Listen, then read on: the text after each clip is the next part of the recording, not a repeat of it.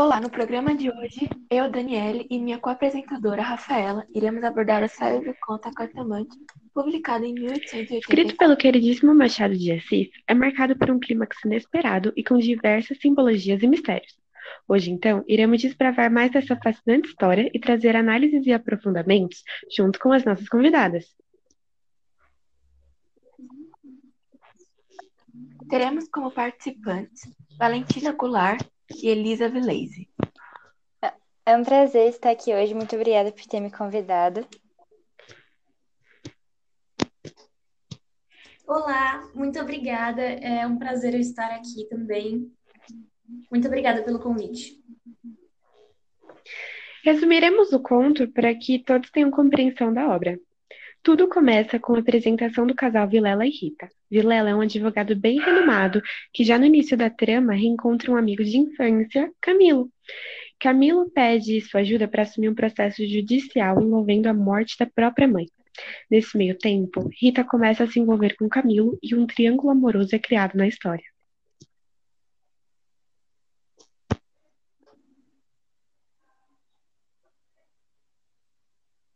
Pode... Agora, com o auxílio de nossas convidadas, iremos ter um bate-papo rápido em relação à obra. Primeiramente, gostaria que vocês esclarecessem as diferenças do romantismo e realismo para o nosso público. Então, desculpa, gente. De modo misterioso, cartas anônimas começam a ser endereçadas para Camilo. Nesses bilhetes, ele é julgado como adúltero, o que faz com que ele mantenha um pé atrás quando em relação à mulher de seu amigo. Camilo começa a evitar Rita após receber as cartas, apesar de não conseguir negar os sentimentos de desejo por ela. Rita também está cautelosa, não sabe ao certo o que sente por Camilo e também teme perdê-lo. Por isso, ela passa a encontrar periodicamente uma cartomante. A cartomante, por sua vez, é uma mulher cheia de mistérios e que gostava de dizer apenas aquilo que seus clientes gostariam de ouvir.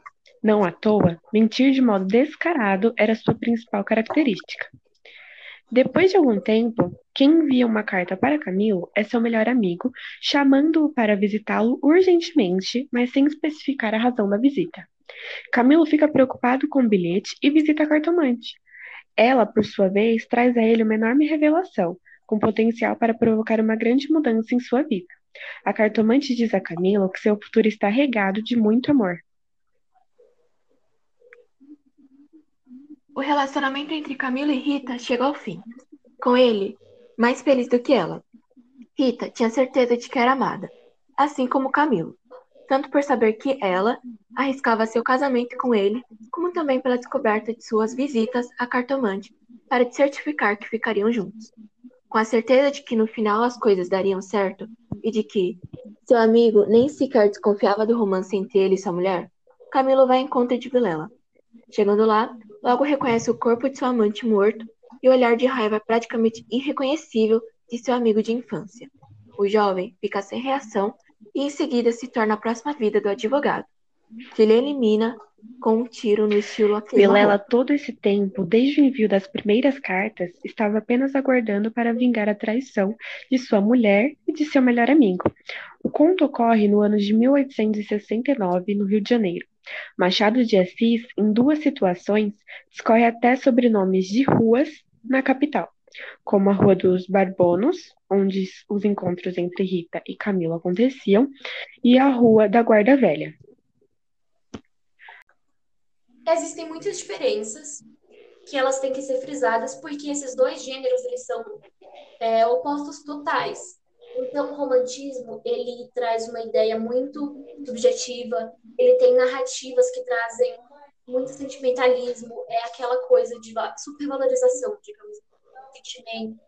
Você usa muitas metáforas que, que refletem isso. E também ele é um, clima onde a mulher ela é totalmente idealizada. É uma mulher que ela nunca vai ser alcançada, ela é como uma deusa, colocada no pedestal. Nunca vai conseguir uma emoção. É uma visão de vida perfeita. E sempre no final da história ocorre um processo de redenção. Ou por morte, ou por abandono da pessoa amada. se submetendo a condições sociais difíceis. Enfim, você tem ali um fim difícil, porém por meio de redenção, e não porque essa é a realidade. Também é importante lembrar que no romantismo existem também algumas mortes que são para, digamos que, é, selar esse amor para sempre. Então é assim, a única forma desse amor continuar durando para sempre seria a morte. Já no realismo, é um tema totalmente contrário. No realismo, você consegue ver muito objetivismo. No realismo, você encontra correntes filosóficas. Na verdade, elas são assim uma das partes mais importantes do texto, porque a maioria dos livros eles são totalmente baseados. Primeiramente, eles têm como matéria-prima são correntes filosóficas. Tem uma visão pessimista, tende a ter um final trágico. E não, não, nas mortes não são por redenção, são mortes realmente por motivos reais. É, eles têm também um tom meio mórbido, digamos assim, e muitas críticas sociais. Eu acho importante a gente frisar bastante essa oposição que eles tinham com o romantismo, porque é, em Portugal, por exemplo, é, essa corrente surgiu com o objetivo de criticar essa outra corrente, o romantismo, no caso. Então, a oposição era muito forte, as críticas eram muito fortes. Então, é uma coisa assim de é, opostos mesmos, mesmo que pregavam coisas totalmente diferentes uma da outra. E como foi a transição entre essas duas escolas? Então, na verdade, a transição ocorreu de maneira muito tênue, porque o, o, o primeiro autor que escreveu um livro considerado realista, ele não escreveu com o intuito de ser realista, mas sim com achando que seria só mais um romantismo. E ao ser é, questionado pelos seus amigos sobre o estilo de escrita, sobre o final que envolvia, que era uma coisa que eles não estavam acostumados, foi que acabou se tocando que estava surgindo ali uma nova corrente, uma nova é, estilo de pensamento. Então ocorreu de maneira muito tênue e a gente pode dizer que uma questão que marcou também muita transição foi a questão de Coimbra em Portugal, porque é, com uma certa rivalidade entre o professor e o aluno que esses alunos da escola começaram a criar mais estilos desse tema literário. Eu também eu gostaria de acrescentar. Eu acho que às vezes na narrativa ele tenta também mostrar, eu não diria que justificar, porque eu acho que ele não está ali apoiando, dizendo que é algo correto, mas de certa forma ele tenta mostrar por que, que isso acontecia. E a gente consegue pensar, poxa, mas devia ser difícil para eles também, e às vezes a gente chega até a defender as personagens. Então, assim, é algo muito a se pensar mesmo.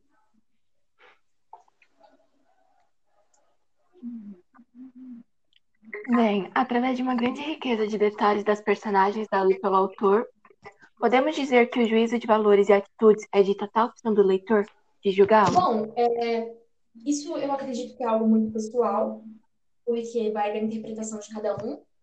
Porque o próprio Machado de Assis, ele deixa em aberto assim, e ele quer ver, eu acho que ele, o que ele quer ver é o leitor instigado a procurar o final daquela história. Vai ficar pensando, pensando, vai pesquisar, e vai aprender, ou ter um novo conhecimento. Então, eu acredito que isso é muito relativo. Eu acredito, na minha opinião, que, em parte, sim, é a nossa liberdade julgar as personagens. Porém, por outro lado, às vezes eu olho assim, eu leio esse texto e eu penso, em algumas partes, Machado ele quer induzir a gente a algum pensamento, ele está tentando induzir ao pensamento real, digamos assim, ao pensamento que ele teve de fato na hora que ele está escrevendo. Então, sim, em partes a gente tem a liberdade total para julgá-los. Porém, eu acredito também que o Machado ele tenta direcionar a gente por um caminho nessa história. Eu já tenho uma visão muito mais é, objetiva sobre isso. Para mim, o Machado está o tempo todo colocando características pessimistas nos, nos personagens, já para induzir diretamente a gente para um achismo, para um preconceito, assim, um conceito pré-formado.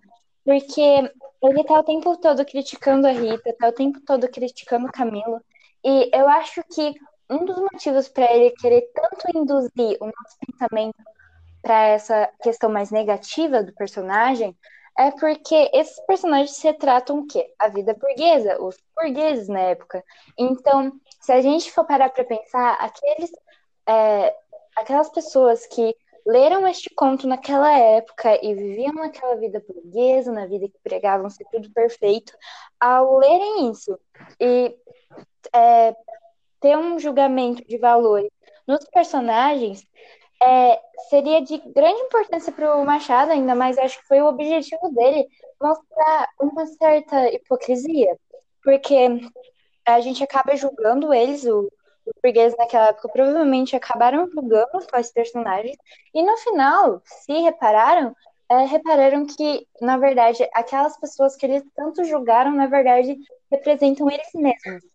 Então, é meio que, eu vou dizer que, entre aspas, um tapa na cara na, na, da burguesia, porque ao mesmo tempo que fazia ele criticar, é, fazia o, a, a pessoa parar e refletir, não, pera, eu tô representando isso, eu eu sou essa pessoa, então eu tô me julgando, então peraí, tem alguma coisa errada. Então, para mim, essa é, direcionamento de opção, de opinião é muito clara no texto, e eu não acho que cabe muito ao leitor, eu acho que a gente é induzido o tempo todo. Assim como uma coisa, um fato curioso, é que a cartomante faz o que com a gente? A cartomante, é, nesse tema, ela induz o que a pessoa quer ouvir, o que o narrador, que narrador não, desculpa, o que o personagem gostaria de ouvir naquela hora. E é exatamente para mim o que o narrador faz aqui com a gente. Ele é, induz a gente para onde a gente quer levar, para onde a gente quer ver o conto indo, e no final ele surpreende a gente com uma coisa totalmente inesperada. Então eu acho que o fato do narrador ser tão optativo assim é, se relaciona diretamente com o nome do conto, a cartomante. Ah, e algo que você disse, é, Elisa, muito bom, você disse uma coisa muito boa que me lembrou algo que eu li uma vez. E, na verdade, o Machado ele faz essas críticas duras, mostrando assim, estereotipando, como você disse, né? É, estereotipando o Camilo como um pai que é nada, estereotipando a Rita como se ela fosse uma mulher burra.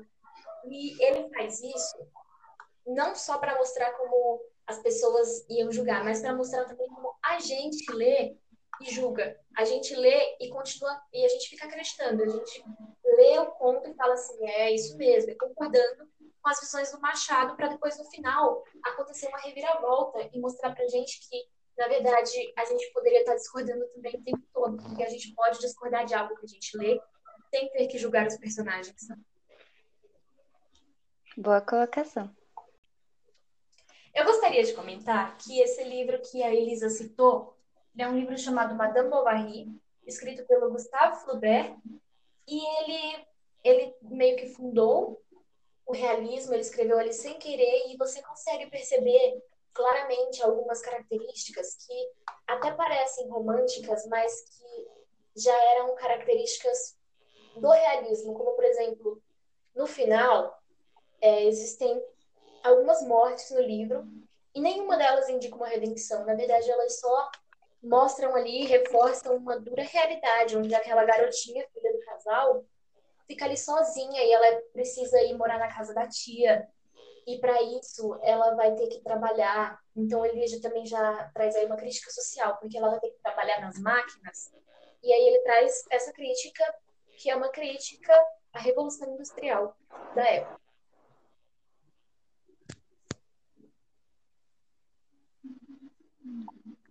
Algo muito comum nas obras de Machado de Assis é a intertextualidade. Nesse conto em específico, ele menciona uma peça de Shakespeare, Hamlet, por que o autor escolheu essa obra para relacionar com Eu acredito que existam muitos motivos pelos quais Machado escolheria citar Shakespeare. Então, primeiramente, eu queria ler a frase que ele cita, é Hamlet observa a Horácio que há mais coisas no céu e na terra do que na nossa filosofia. Então, ali ele já está, primeiro, ele está tentando puxar o leitor, que ele está tentando transformar ali o leitor num leitor observador para um leitor curioso, um leitor que ele vai querer tentar entender a história, um leitor investigador.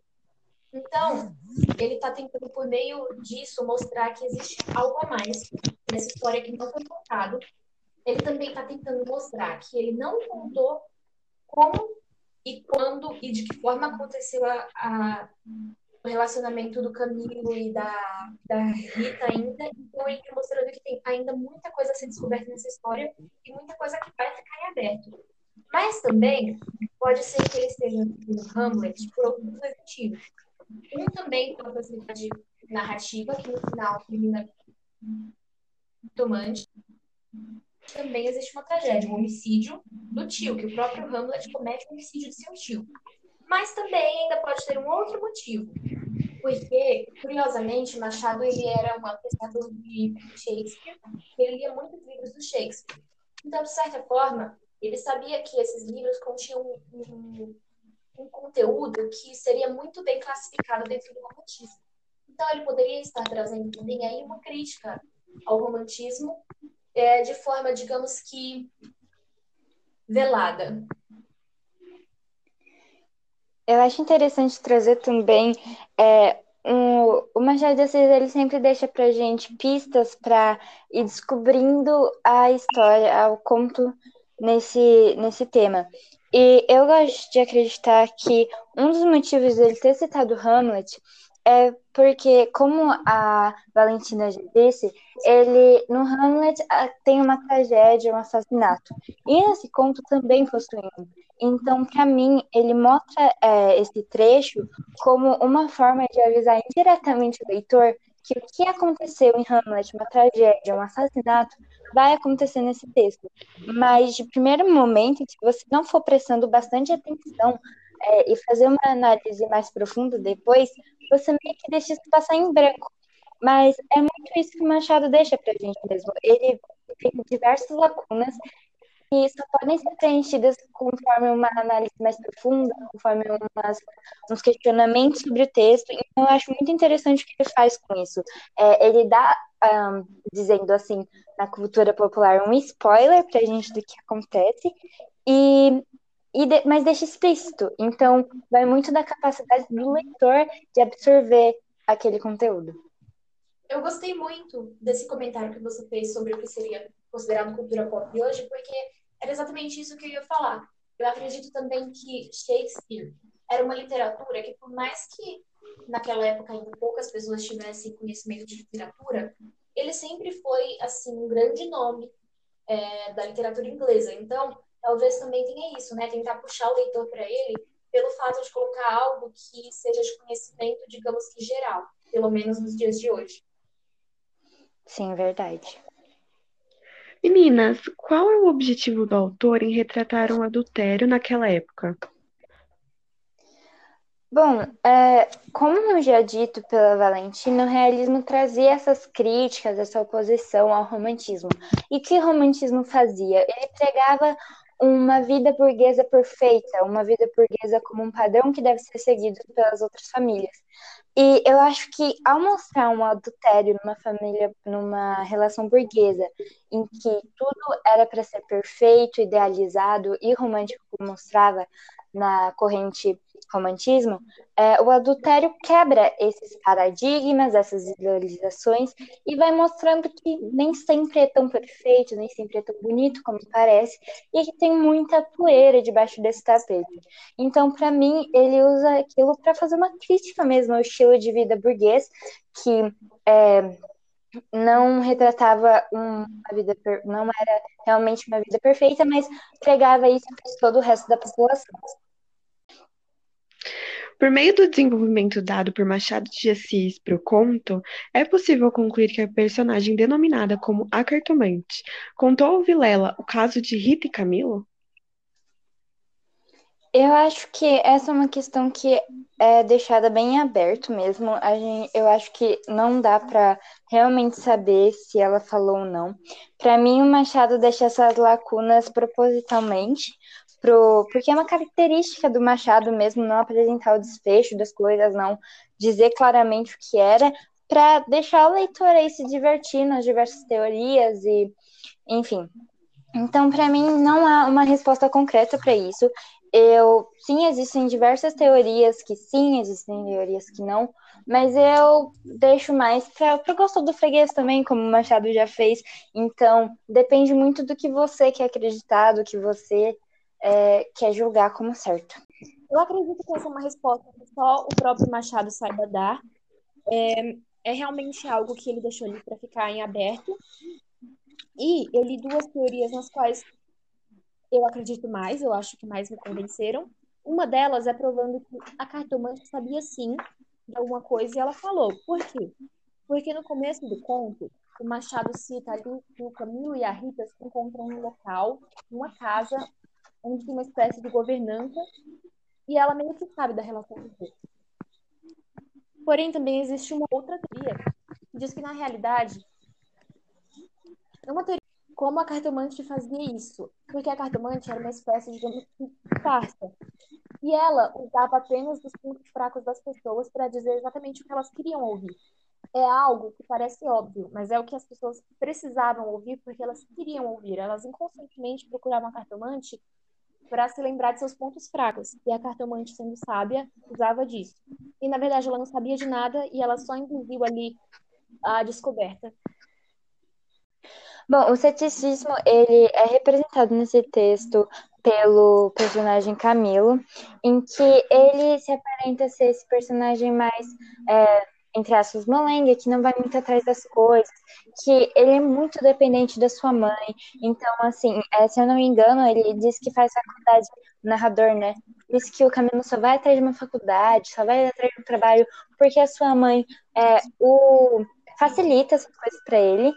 E então ele é representado como essa pessoa que não tem uma opinião fixa, não tem uma opinião própria, que depende muito das pessoas e que é muito dependente da sua mãe. Por isso que quando sua mãe morre, é, a pessoa que ele encontra essa nova dependência é na Rita.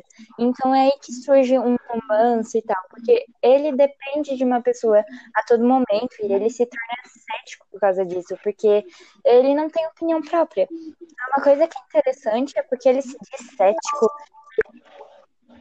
Ele diz que ele não acredita em nada e até debocha da Rita quando ela fala que foi na cartomante, mas em meio a uma situação de desespero, de que ele se sentindo em perigo, quase encurralado, a primeira coisa que ele vai fazer é procurar essa cartomante. Então, é, ele é uma pessoa tão sem decisão própria que ele acaba sendo muito indeciso, muito é, sendo levado pelas questões da vida. Algo muito interessante que a Elisa citou é como o Machado ele mostra aí essa coisa dessa influência que o Camilo tem. Ele é muito influenciado. Ele é influenciado, ele é muito influenciado. Uma coisa muito interessante que a Elisa citou é como ele é um personagem influenciável, né, o Camilo. E eu acho que nesse personagem, o Machado ele tenta resumir quem? Os humanos, nós humanos, sociedade, como nós somos influenciáveis, como muitas vezes a gente se deixa levar, e como em situações de medo e perigo, a gente sempre procura uma alternativa para tomar. Eu acredito que psicologicamente, muita gente vai ter. Por mais certo que seja, nós sempre vamos recorrer alguma ajuda para a gente se livrar daquele perigo. E, assim, até hoje, é algo do ser humano, é algo do animal. Eu acredito que isso tem a ver com o instinto mais. Quando uma pessoa não acredita em nada, disse que ela é cética. O ceticismo está presente nos textos machadianos. Nesse conto, de que maneira é aparente esse ceticismo?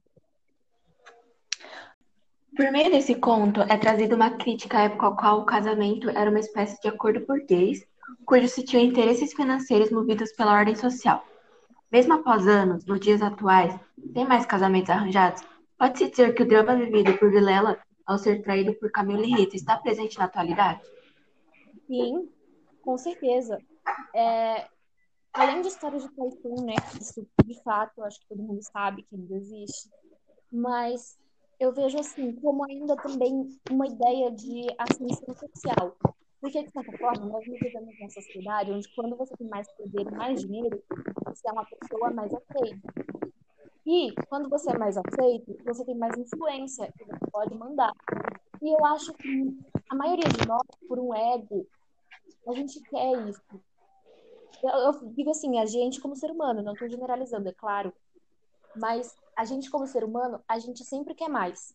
E muitas pessoas ainda veem o, o casamento como uma forma de pegar esse contrato.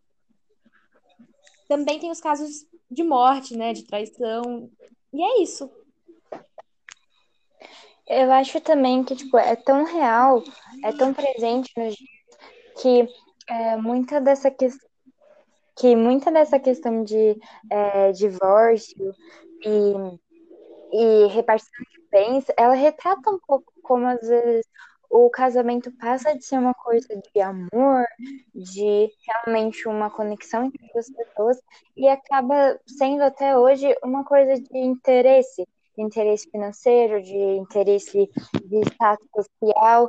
Então, eu acho que sim, é, o texto dele a gente pode ainda aplicar nos dias de hoje. Após essa conversa tão explicativa, vamos encerrando o programa. Espero que tenham gostado e fiquem ligados para a próxima roda literária com Machado de Assis.